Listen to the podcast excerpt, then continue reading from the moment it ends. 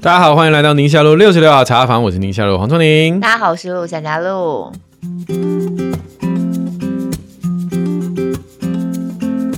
今天我们的这个回应听友有点跟以前不一样哈，好难哦。对对对对，以前以前都是很简单啊，育儿啊，小孩不吃饭啊，疫苗不打。呃，今天有这个台中的这个性侵，全是性侵的，哦、有些家长担心啊，有一些家里的很长的婚姻的一些困境哈。好，我们一个一个来了。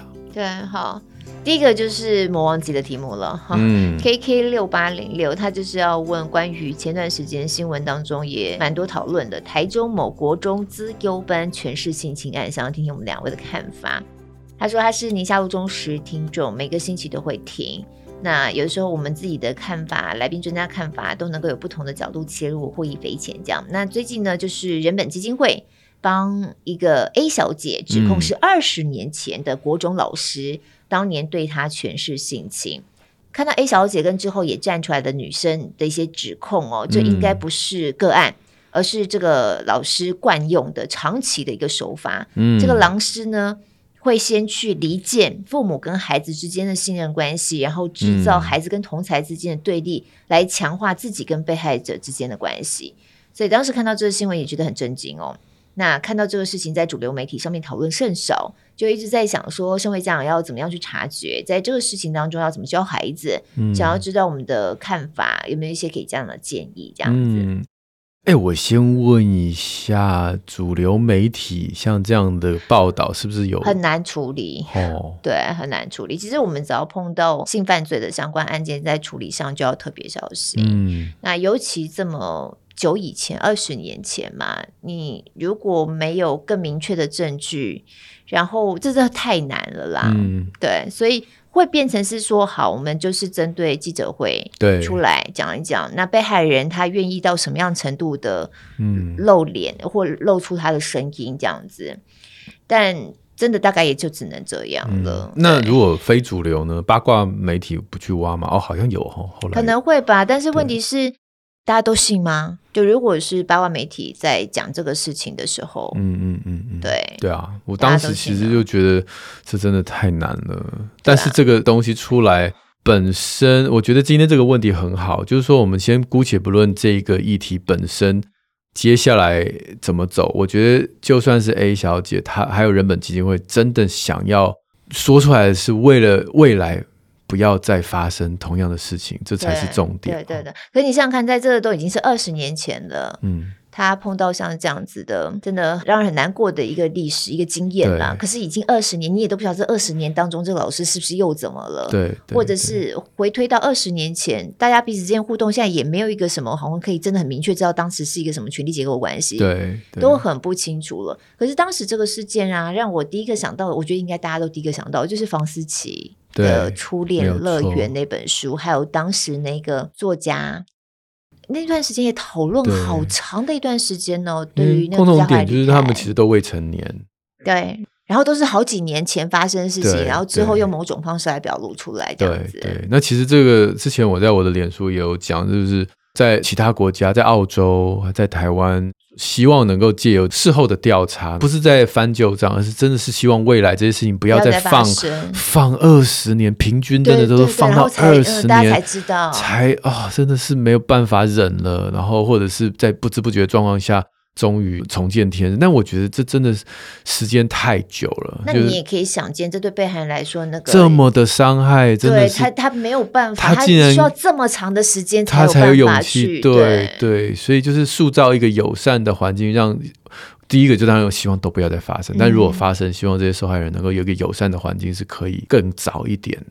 然后披露，嗯，那不管在法律面或者在收证面，可能都会更有效率，这样子。对对，这事情吼，其实我刚开始就是有意识到，或是像他上面写的叫焦虑的家长吼，其实真的就是那时候房思琪那本书，房思琪的初恋乐园那本书，嗯、还有当时那个作家自杀过世的这个新闻点。然后我记得我那时候因为很想要知道到底他经历的那个。过程啊，或者他心里头的状态，我还上了他的脸书还是部落格，去看了一些他的文章。嗯、我有点难把他的文章读太多，因为那真的太灰暗了，太沉重了。就是即便这样的字里行间，短短的一些篇幅，都会把你整个人吸进去的感觉。那我就觉得说，真的很辛苦的人生会过到像这样。就其实那个女生，我们如果大家都还有印象，是很漂亮的女生，然后气质很好什么，然后年纪又很轻。所以我觉得在那个新闻发生的时候，大概二零一七年的时候的新闻。嗯那我又是我们家都是女儿嘛，哦，我又是一个家长嘛，其实真的就会很自然的去反映到说，哎，我们家的孩子以后如果碰到像这样的状况，我要怎么办？我要我要怎么去避免？对对对对。也一直在想，然后实际上也真的很难，因为必须要知道他那个权力结构是很不对等的，所以有的时候他会用一些似是而非的方法去包装，然后把那种小女生对于比较年长成熟的男性的一个仰慕，然后把它导到一个其实很不应该的扭曲的方向上去。是，是那怎么办呢？这真的想想就觉得好难破解。后来我觉得有一段时间你在讲的一些事情，我听了我就觉得我们只能够这么做了，就是我们在孩子小的时候，跟他的关系是让孩子可以完全信任你，基本上碰到生活当中的事情，他能够都跟你坦白，嗯、或者是说你能够旁敲，当然不可能一五一十什么都跟你说嘛，其实也不会这样子。嗯、但是你能够观察到孩子的一些蛛丝马迹，是他不会刻意隐藏起来的，嗯、他不会看到你他就要躲的，或者是你们的关系是。够能够给他安全感的这件事情，会变成说，我只能够从这个方向去下手，跟去思考怎么样去避免这样子。我其实老实说，有很多人都会觉得他跟孩子是无话不谈，嗯，但是我这边提出一个想象，就是当你在跟孩子谈一些事情的时候，举例来讲，当你在讨论这一件呃 A 小姐跟这个国中老师的事情的时候。其实你的论述的方式，会决定你的你的孩子未来敢不敢跟你讲。嗯，就是你的口气、你的表情、你的表情，嗯、最直观就是如果你有这种稍微透露出这种检讨被害者的这种语气，其实有可能会让你的孩子将来他发生事情的时候，他很怕被你批评，然后他不敢讲。嗯，那当然也有一些其他的状况，我们今天就不讲，只是单纯这种。权势性侵的状态，而还有更多，哎，那个人就是不读书啊，那个人就是笨啊，或那个人就是因为做了这样这样，所以你看他现在就沦落成这样啊。好，可是其实这世界上不是每一件事情都是因为 A 所以 B。嗯，那你的孩子未来落到 B 这个状况的时候，他一定不敢跟你讲，因为他会认为你。直接就给他贴 A 的标签，嗯嗯，嗯，所以我觉得我们在讨论这些事情，虽然我们跟孩子是无话不谈，但是要非常小心我们大脑里面的这些偏执的意念，如果从嘴巴里天天天天都是这样流出来的话，你的孩子有可能事情发生的时候。他会选择隐藏。我觉得这首先哈，我们要先跟自己对话，因为有的时候不是我们故意要这样讲的，而是你的口气当中其实自然而然就反映你的想法。所以你到底对这件事情，你是一个什么样的想法？这你要先问自己的。对对，要不然其实很自然，这个表情、口气就会出来了。所以每次我碰到一些不好的事情，我跟孩子在分享的时候，我都会尽量去让他有一个思考：说，你觉得会有人觉得吸毒 OK 吗？嗯，那为什么这个人他最后选择的这不 OK 这条路？嗯，对，他绝对不会是单一的原因，你可以想想看。嗯，有人会喜欢当一个不好的学生吗？喜欢成绩很糟吗？嗯，那他之所以今天会考这么差，你在旁边说哈哈，他输我或者怎样？当然，我替你的努力得到成果感到骄傲，但是你觉得有人会不喜欢成绩好吗？嗯，那为什么他做不到？嗯，那。你觉得他有什么困难？我并没有要你去解决他的问题，嗯，然后所以你以后要多陪他啊，要教他功课。我没有要给你这么大的压力，嗯，我只是让你多一点思考，就是每一件看起来不太对劲的事情背后都有他的原因。真的，真的，对，甚至连政治，像我的孩子最近很关心美国政治，他就会讲说，川普要出来选了吗？对，他说啊，什么美国的 Supreme Court 最近就是很奇怪啊，什么就是做出一些。好像人民想要怎样，他就一定要背道而驰这样子。那我就听他那么抒发完，其实我他也不是很懂，但是他只是觉得好像网络上一些风向，我就说对啊。但是你想想看，Supreme Court，他不是笨蛋啊，他为什么要做出这样的一个选择？你要不要去多读一下，告诉我？因为爸爸我也不知道，我跟美国政治也不熟，但我听起来你也不太熟，对，你去了解一下，因为一定不会是说大家都认为这样，你又做这个相反，就是你是笨蛋，或者你就是无知。嗯，它背后一定有原因。嗯，那只是我们目前还不了解而已。嗯嗯，就是不要老是把事情简化来讨论，对，所以也不单纯是在讲这么难处理的问题。对，嗯，在日常的讨论当中，对。那当然，另外一个就是在一个诠释之下，为什么会有权势性侵？有点像是。霸凌的主题，我们会讲要跟权威勇敢说不。嗯嗯嗯嗯嗯。哦，那权势的这种谈感情，有的时候青少女她真的搞不清楚。对。但我们还是一样，只能教孩子说，当有不舒服的情感、不舒服的情绪、不舒服的关系的时候，你勇敢的挑战权威是合理的。嗯。像我觉得在。房思琪，或者是今天这个 A 小姐的故事当中，你都会感觉家长是站在老师那一边的，因为都是说，哎，我把小孩交给你，传统上都会是这样，交给你，嗯、你要怎么处理，就是把他教好。但是我们要跟孩子很明确的知道说，当你有不舒服感觉的时候，我们是会选择信任你。虽然我们不见得要去指责对方，因为老师也许很无辜，对，对大家也许都不是在一个谁对谁错，对。但是你要相信，我们不是站在老师那边，对对对对，对，我们跟你是在同一个家里面，我们不是站在对立面，对对。哎、嗯，这个提醒也很关键的，因为有的时候每个人的界限就是不一样嘛，可能就是异性，因为男老师跟女学生哈，例如说国高中生，对，可能正在发育或什么的，老师只是简单的拍拍他的肩膀，他可能他就不舒服了。那另外一个女同学就是，那就是拍拍肩膀而已啊，对对，对。所以这个当家长。自己家长可能觉得啊，老师拍拍肩膀又没什么的时候，刚刚那个提醒就会对需要跳出来，对对对，对，大概是这样啊。我还有看过一个研究，就是当然那里是霸凌了，就是说在学校受到霸凌伤害之后，真正进入到心理疾病的几率，其实跟你跟孩子吃晚餐的时间是成反比。嗯，好，假设一群人受到霸凌，嗯，那他们怎么样从这个难过、挫折或者是受伤害的情绪当中恢复？就是你一个礼拜如果有七天全家人一起吃晚餐的话，那恢复的几率就特别高。如果一个礼拜只有一天，你你有早餐不算了，你不要每周想到晚餐、哦、一餐啦哈。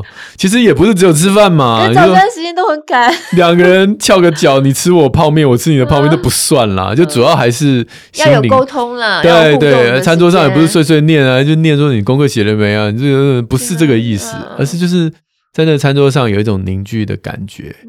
那么这个孩子他就有一个心理的力量去对抗，因为这世界本来就不完美，嗯，哦，总是会受到一些倒霉的事情。那这些难受、这些不公平、不平，然后或者是被冤枉，其实在一个家庭一起吃饭的这样的一个仪式当中，它成为疾病的几率会降低。嗯，这几个点是我想到的。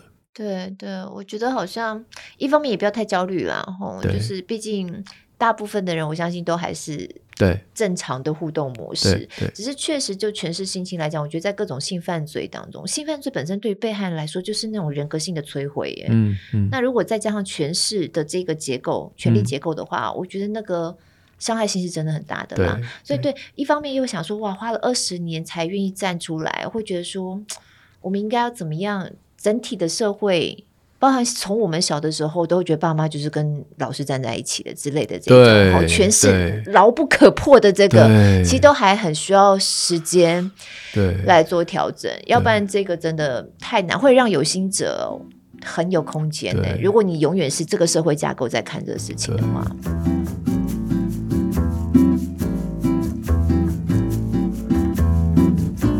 我记得我孩子小的时候曾经发生过一些小事情，然后我老婆就想要去跟老师反映。啊，我那时候心里就会觉得说：“你不怕你变成恐龙家长吗？”啊，但他那时候就跟我说：“我希望我的孩子有感受到我们是跟他站在同一阵线。哦，就我相信的是你。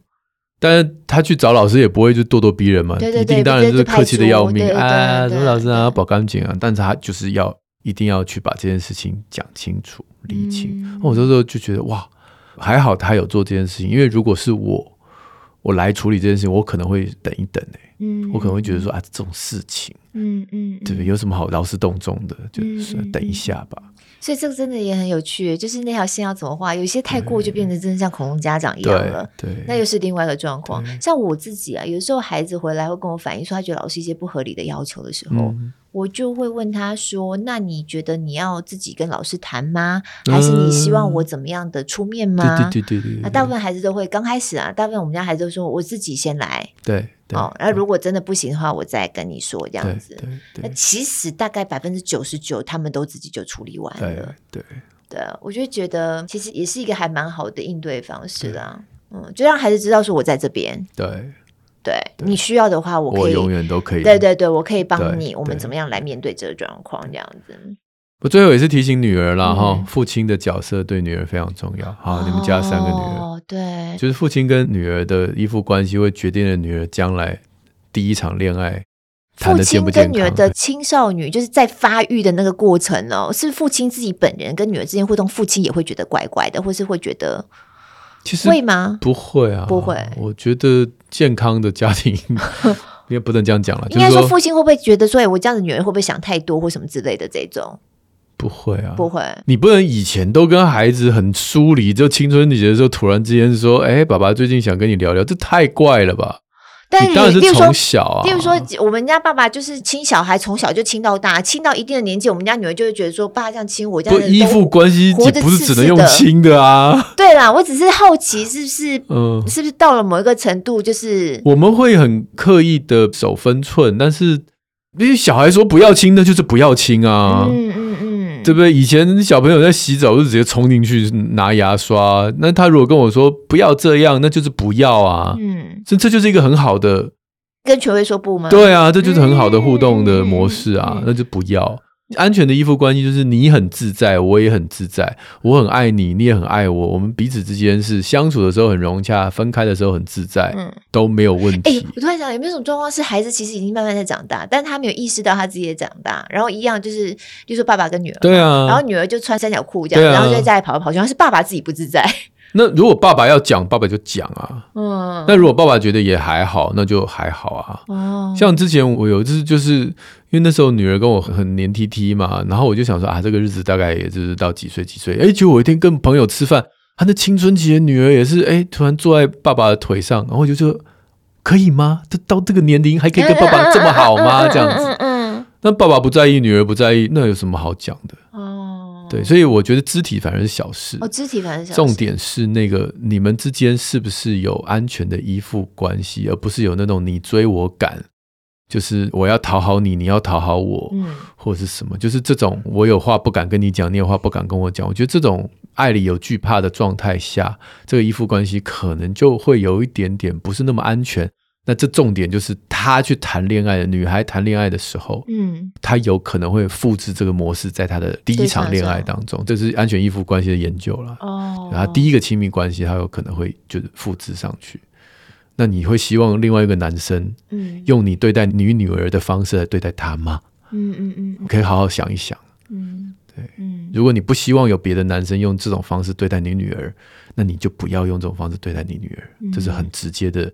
很直观的这样的一个联想。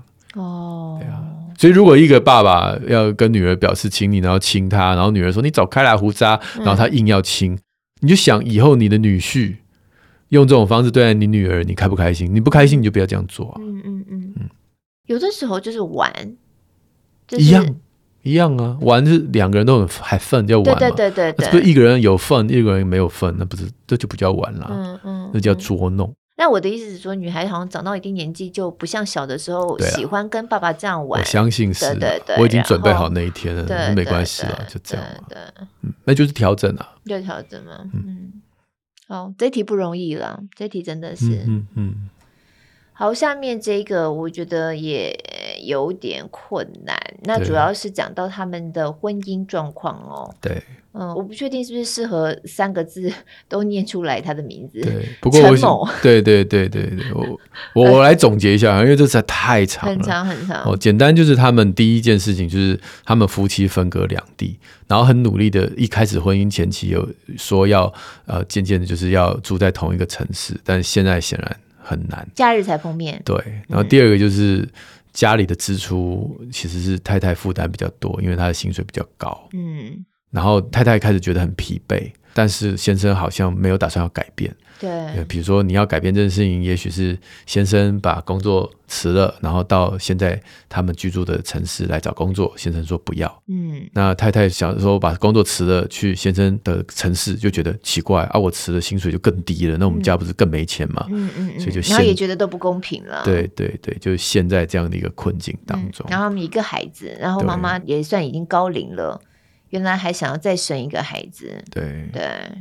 那我觉得这个我们今天细节不提的，但是家家有本难念的经，我相信有很多家庭都有这种好像卡住了的感觉，对对对，各种状况都有可能出现。对对，你觉得如果是你，你是他朋友，你会怎么给他建议啊？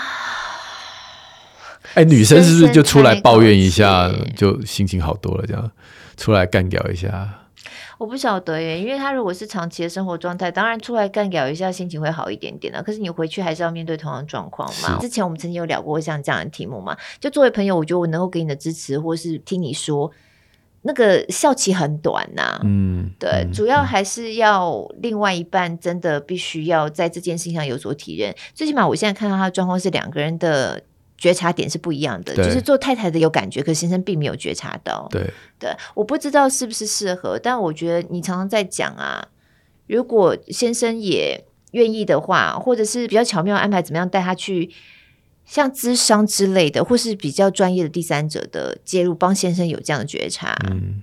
可能是他说他去婚姻之商啊，可是去婚姻之商好贵，然后钱还是他出，他心里就觉得要智商的明明就是你，为什么会是我出钱？呃，这讲不完啊。对对啊，其实整个婚姻里面啊，真的，既然在一个婚姻的架构，你唯一能改变就是你自己，你不太可能改变另外一方。对对，那就是这个代价，你愿不愿意付而已。然后，而且你付出的这些代价，因为你为了改变自己，一定会付出非常多的努力跟非常的代价。那对方是不是有接收到？甚至你不能期待对方接收到，甚至不能期待对方感谢你的努力，因为对方可能自己也觉得我也有努力啊。真的，真的。所以这是一个让自己。变得非常强壮的一个过程，可是很多人撑不住，嗯，而且超不甘心，超级。如果不甘心，其实根本就没有办法对撑多久啦。对对、嗯，我每次碰到这样的话题，我都回去。好了，我这样讲有点矫情，没有每次，但是我常常会回去，在不经意状况去感谢我老婆曾经做的重大的改变跟这种付出。嗯，因为我觉得我没有期待他来感谢我，你知道，很多人就会想说，我付出什么，你应该感谢我啊。然后你说我不敢做这样期待，但是我可以做的事情只有我去感谢他的付出，因为我知道他也为这个婚姻牺牲啊，然后把他的生命整个从一条路上转到另外一条路的那个非常痛苦的过程，辛苦的过程。嗯，对啊，所以最后就是看自己了哈，我们愿意做到哪一个部分？对对对对。然后我觉得你刚刚讲的真的也很好，就是当婚姻当中有状况的时候，其实你没有办法期待对方改变，能够改变就是你自己嘛。但重点就是你能够撑多久嘛，因为这改变过程总是痛苦的嘛。我自己当然在真情里头看到很多像这样的见证了，你背后总是还是要有一个力量去支持你，是，呃，让你能够有办法撑得住。哦，当你撑的时间越久，对方改变的机会可能也会比较大。是，对。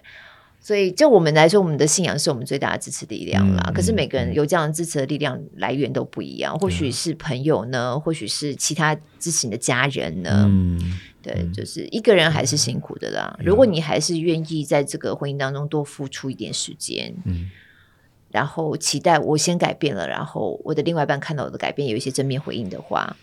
你要把战线拉长，你靠自己是很难的啦。所以等于是另外支出一个支持网，对，对不对？对，从自己的原生家庭、自己社会的资源、朋友，自己支出一个支持的系统。嗯，那你先不要一直期待那个还没有意识到的，没错，的老公去跟着你支哈。嗯，然后你这边强壮了，你这边稳定安心了，才有机会去再把另外一半拉进来。刚刚讲改变别人是不可能的哈，那改变自己是比较容易。但是如果当你心里已经稳定了，你其实可以看这本书。我今天推荐叫《如何改变一个人》，书名就直接把我刚刚讲的话打脸了哈。嗯，所以还是有机会的。华顿商学院教你消除抗拒心理，重新拥抱改变哈。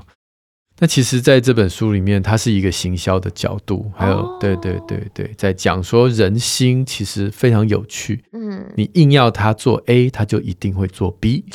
啊，你要他选择，这不是只有小孩，不是只有青少年。对对对，其实人心就是这样。嗯，所以像他一开始举的例子，就是那个 hostage，就是人家在绑架的时候，对对对，啊，或者自杀的人，他已经在跳楼了，这样，那他们通常会有人去做这样的一个心理的沟通嘛。嗯，好，就是在旁边，不管是把他的家里面的状态啦，把他所爱的东西啦，诉诸于情感啊，他其实是有一些方式让人哎跳脱出来重新思考，然后再去做改变哈。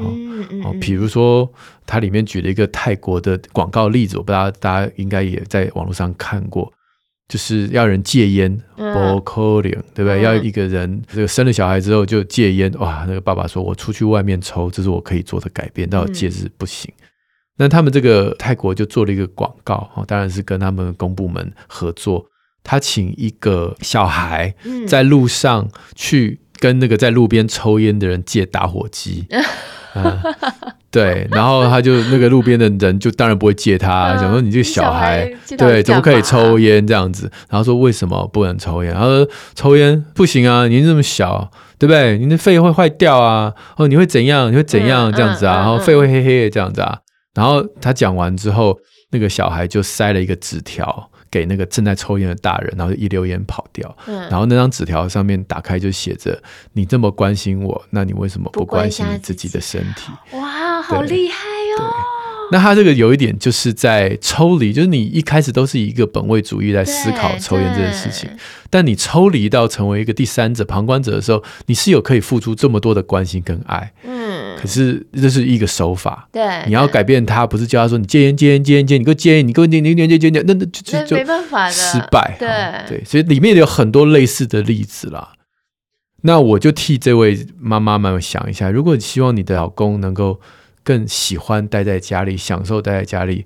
你一直讲可能没有什么用，嗯，所以我就帮她想了一个可能的方法，嗯哦、去让她老公喜欢待在家里面，喜欢跟孩子相处。哦、那当然我知道，这这也是要自己稳定了以后才做得到的哈、哦。自己先稳定了，嗯、啊，自己有自己的知识系统，对对，然后你就让你的孩子跟你就老公相处的时候，都是做一些开心的事，嗯、让老公每一次跟孩子相处的时候。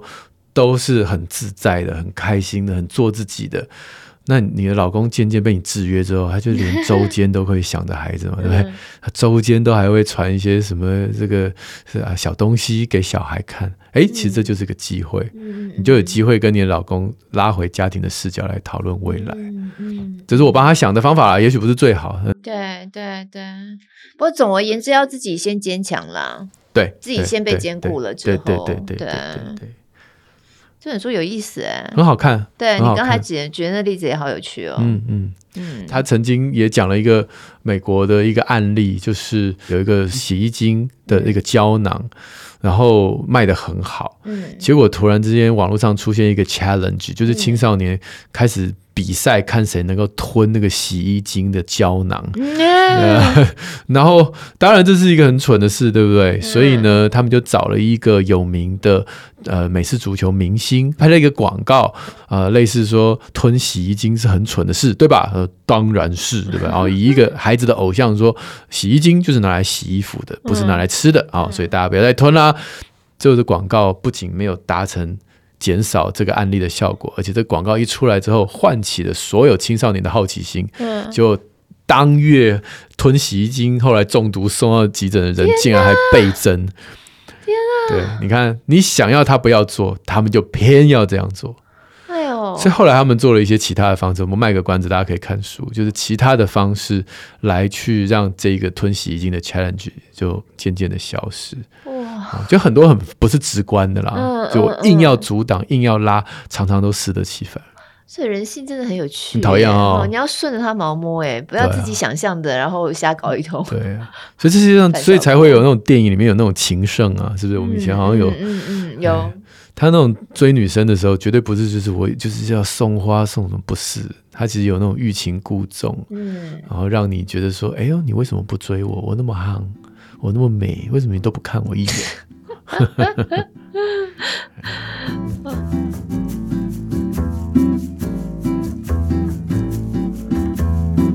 下面这个是假日父母 CHW，他说：“呃，两位好，我是一位回到职场的假日妈妈，那也是个老师。嗯、本来呢，对教育是充满热情的，可是暑假接了学校行政工作之后，工作热情就被这种行政上面很琐碎的事情，还有要跟人家应对这些勾心斗角，都给磨掉了。那备课时间也变比较少，给学生内容就没有办法很丰富，就感觉起来不是当初他想要做老师的那个初衷。嗯，那本来呢，寒暑假也可以在家里头陪小孩嘛，他小孩是中班跟小班。”可是现在行政职啊，工作关系也没办法陪小孩，就觉得很愧疚。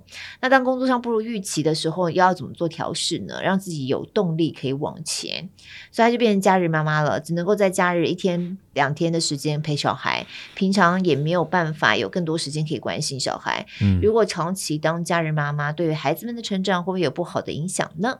嗯嗯，这好像职场 职场妈妈大概都会碰到这样状况。对啊，对啊，因为职场妈妈其实现在的工作状况真的是，尤其你像他们家小孩小班中班嘛，哈，如果孩子一旦进入到学校了之后啊，孩子白天都在学校，能够回来就是放学之后时间，那他通常放学回来的时候，家长都还在忙。对对，有的时候真的是日常状况，礼拜一到礼拜五是没有什么太多时间跟小孩有什么样非常好。或者说时间非常充足的互动，老实说，我大部分都是在日常最赶、跑跳、碰的。像我们家就这样子啊。对，每天我回去晚上就快洗澡，啊啊啊什么的，就是一直在催，一直在催。嗯，所以能够有互动的时间，就是也是一样啊，就是假日妈妈呀，就是。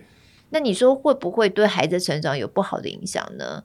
我先说哈，完全能够理解你心里头的这种愧疚感，因为我也长期 在这愧疚状态里头。是是。可是实际上，你看，如果说你反而真的是好好珍惜你们在一起的时间，虽然时间不多，能够好好聊一下，晚上睡觉陪他躺一下或什么的，五分钟、十分钟这样子。周末去哪边走走，哦，真的是花时间在他身上，虽然时间不多，嗯，我还是觉得基本上没有太大差别。是。嗯，嗯，跟那个每天都在家里头陪伴孩子的那种全职妈妈，嗯嗯，我觉得看起来目前看起来差别不大，对，所以需要面对的还是我跟我自己的对话，我不要就被自己的愧疚绑住了，因为我还是即使到现在我都有愧疚感，嗯。他们家小孩小班中班嘛，你看我们家大家都国中了嘛，我到现在我还是常常有愧疚感。是，可是我就是还是看着孩子跟我的互动，我在这个过程当中，我其实心里头得到安慰，就最起码我跟他们的互动还是好的。嗯，对，就不要被自己的愧疚感给欺骗了。没错。哦，好像老师，我就我都对不起小孩，我都对不起小孩这样子，我都实际上也没有那么对不起啊。我现在会这样告诉自己了。嗯嗯。嗯但我也提醒，就是当我们一个人没办法身兼二职的时候，我们一样刚才的答案，你有没有支出另外一个支持的系统，在你没有办法呃亲身亲历的时候，那个人可以暂时接住你孩子的情绪，嗯，对，你有吗？你以前不，现在我应该一直都有。我觉得还是另外一半扮演蛮重要的角色，就是彼此是彼此的支持啦，对啊，对啊。那总不能就是一个孩子，他完完全全就只能信任妈妈，然后只有妈妈以外的人，他就是就没有办法信任，然后也没办法建立关系，然后迟迟的等，这样也太辛苦了。真的，真的。对。至于工作部分，我觉得人难免都会碰到这种时候了。嗯。哦，各种职场都会碰到这种 被消磨掉的感觉。对。好像又是另外一个题目了。嗯，其实，在我们上一次的亲子天下年会，今年不是主题是为幸福而教吗？我有上线整场听完了，嗯，其实有很多在聊这件事情，就是说育婴的这段时间是不是职场能够更友善啊，或什么？但是那个也有各个国家不同的政策，还有跟社经地位有关，嗯，比如说这种呃那个时候 Susskind 的这个医师教授哈，反正 Susskind 他就分享说他用的那个陪伴育儿的这个。呃，三个 T 嘛，哈，好像是三个 T 的这样的一个系统很有效，可是对于低社经地位的家庭就没有效。Oh. 主要是因为你教了他们三个 T，就他们低社经地位的家庭根本没有空陪小孩啊，对，没有空陪你就用不上啊，对，所以这就变成另外一个反思，就是是不是要有社会的这个支持系统。让这些资源很少的家庭，同样的孩子能够得到同样的这种安全依附的交托的一个机构或人或怎么样，所以这东西没有标准答案，每个家庭都不同。那共同的想法就是说，我们对于这个工作的职涯的想象，请你一定要与时俱进啊！因为古时候的人都觉得职涯哦，我的老师都还跟我讲过这句话。他那个时候跟我说，四十岁的研究者如果没做出个什么屁，之后大概这辈子就研究就没有什么了。但没有用那么粗鲁的字啊，对不起，我刚刚是自己讲。他的意思就是说，一个人他之后能不能成为一个好的研究者，看他四十岁的时候的成就。嗯，我那时候就想说，这太难了，嗯，因为我觉得四十岁，我家庭要卡掉很大一段时间，对。啊，所以我不想要在这个时间点把我的家庭搞得好像爸爸都不在，嗯，但我不相信四十岁在新的时代，对，因为现在退休年龄一直往后延呢，啊，那你社会要改变的是这个啊，嗯，我们今天说啊，我们能用的人力的这样的一个劳动力，你算到几岁？你只要把退休年份往后延。中间这一块让这些有育儿需求的家庭能够减少劳动力有什么关系呢？是是。哦，所以不能再用以前那种六十岁退休的心态说哇，你黄金工作时间就是三十到六十，中间还卡个十年去育儿，对啊，不是这样啊，嗯、你可能是三十到七十，三十到八十，就我们在讲长寿新人生的那个概念，对啊，对啊，好、嗯，这个是我希望整个社会有一样的共识。那么在育儿的这一块，这个年龄层。就不会那么的痛苦，好像要请个假，好像把我们的劳动力最精华的时间都拿去育儿，不是这样的。嗯，好，那社会的支持、公司的支持、职场的支持，那育儿就会更轻松一点。对，嗯，而且现在其实透过一些新的媒介，我们能够得到的帮助，比起以前其实是更多的。对，我只突然想到，既然是个老师的话，他说觉得工作热情，因为没有时间备课，觉得给学生内容就少了，好像就心里头也会有愧疚或什么的哈。嗯嗯嗯像亲子天下就有很多老师会出来分享，对，然后你可以用其实比较轻省的方式，对对，你感觉起来就不是自己在备课，那个内容你怎么样去带班级啊什么之类的。像我最近虽然我不是老师，对，我最近莫名的听个 podcast 叫做翻转教育，是不是？对，然后听他里面的老师在讲怎么经营班级，我虽然不用经营班级，可我听听我就觉得好有意思。对，所以，我们还是就像你刚才讲的，整个时代都不一样了。嗯，就在与时俱进的过程当中，我们还是可以得到一些以前我们没有办法想象可以得到的帮助，对，或管道。对，对，这个可能也都可以想一想，怎么样让自己变得更有支撑性。而、啊、你那个支撑性不是靠我自己单独努力来的，嗯、其实旁边是有其他资源的。没错，没错。好的，好，下面这个有意思哦，学芭蕾舞哎、欸，哦，他说他没有昵称，他们家姐姐今年七月要满四岁。身形比较娇小，从小喜欢唱跳，常常说想要学芭蕾舞。那爸爸呢就觉得学芭蕾舞的女生走路多半是外八。爸爸是怎么回事？爸爸，爸爸，你以前是舞蹈系吗？爸爸可能看到喜欢自己的同学，台上跳芭蕾舞的都是这样走路吧？没有人在看台上啊，台下呢？老师他就要问你啦，问你说这个对幼儿学芭蕾的看法，真的会外八吗？哦、有没有什么建议可以兼顾小孩兴趣又不会影响他的仪态的？哎、欸，我反倒觉得学跳舞的女生仪态都很好哎、欸。是啊，我女儿学芭蕾，你知道吗？哦，真的、哦？对啊，对啊，就她自己想要。我们一直要每隔要缴学费之前就说你确定吗？嗯。但她到目前都还还在学，还在学啊。所以她从多大开始？我也有点忘了。像这个说四岁，就小孩就是好玩嘛。哦、对，她现在是真的有在练那种什么转圈转圈的，那她走然后硬穿硬鞋之类的。嗯走路没有、啊、没有外八吗？而且其实芭蕾是一个整体的仪态啦，也不是只有脚，嗯、上半身也有。对，所以你讲的那种仪态应该是包括上半身，是就是整个看起来。我有一些朋友是舞者的，那个走路的样子，你就会觉得不一样。嗯，为了这一题，怎样？我今天真的这个帮宁夏路 call out 到台湾叫首屈一指的这个芭蕾舞的老师。哇，是你是你家孩子的老师吗？曾经是。曾经是、哦、好厉害哟、哦！我 call 到他，请他录一段他对于这个问题的答案。哦，好不好？王国年老师，来，来，我们听一下。宁夏路六十六号茶坊的听众们，大家好，我是台湾 Grand Prix 国际芭蕾大赛的创办人与大赛总监王国年老师。我从十岁起接受了台湾与西方的古典芭蕾训练，成为职业舞者后，回到台湾继续舞者与芭蕾教师的工作，有自己的学校。也是两个孩子的爸爸，十多年来，我们陪伴许多孩子学习芭蕾，包含自己的孩子，很开心有机会跟大家聊聊这个问题。学习芭蕾的好处非常多，相对的，家长们一定也有担忧，比如拉筋会不会长不高，身高这部分，网络上有许多专业医师的文章，大家可以搜寻看看，已经澄清了这样的误解，并且说明跳舞与运动前后的拉筋、暖身、放松能够减少运动伤害，避免扭伤，反而可以避免生长板被破坏。而是否造成外八，也是家长常见的疑问。古典芭蕾的外开就是常说的 turn out，芭蕾所有的动作都是从外开设计延伸出来的。外开的髋关节，除了少数同学拥有天生的特质，一般人都需要花费很多年的时间才能慢慢训训练出来的。越外开，动作的范围角度就越大，越能展现芭蕾的技巧与美感。但重点，这需要专业老师的训练与长时间持续，加上富有弹性的地板。按部就班的学习才能做到的，也才不会受伤。不能三天晒网式的学习，也绝对不能操之过急。要按照学习者的身心发展，专业老师的看顾。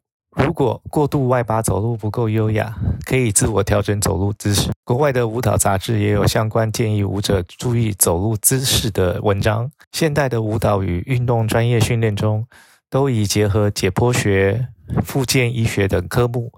避免伤害，更安全，达到训练的目的。回到幼儿的阶段，孩子反而因为喜欢跪姿，造成肌肉内旋，反而容易出现内八。所以老师们都会一直提醒小小孩们不要跪着。在专业芭蕾的训练中，幼儿、小学以前，舞蹈训练是以兴趣发展、训练音乐性、协调性、维持肌肉的弹性、肌耐力、专注力等基础建立为重点。这段时间，因为髋关节发育未完全，不会出现强度高的训练，也不会过度使用到髋关节。综合所有的因素，是不会因为芭蕾出现外八的问题。如之前的分享，身体要训练到外开需要很多年的时间，并且也可以透过专业的辅导，在学习过程中避免所谓外八造成的身体伤害。除了孩子，台湾现在也有很多的成人芭蕾课程在每个城市，只要切记。专业的师资、场地，还有按部就班、持续稳定的学习，大家都能快乐并健康的跳舞。我们下次见。好的，所以这位希望 就不用担心了，爸爸不要担心哦。那、嗯、根据国年老师这样讲，就是练得非常厉害的人才有可能说，呃，这个有外八状况。可是即便这么厉害的人，他平时的仪态其实就。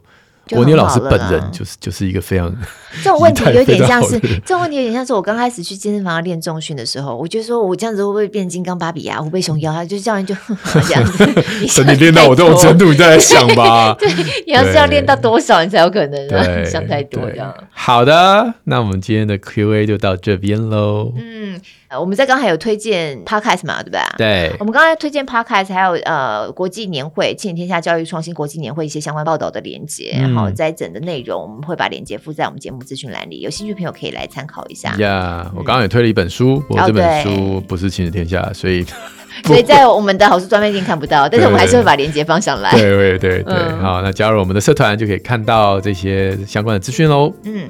朋友们，如果 Apple Podcast 或 Spotify 听的话，帮我们五星赞一下。同样，我们许愿池都还是持续开放当中，有什么样想法，欢迎跟我们多做一点互动。那我们就下礼拜三空中再会喽，拜拜。拜拜。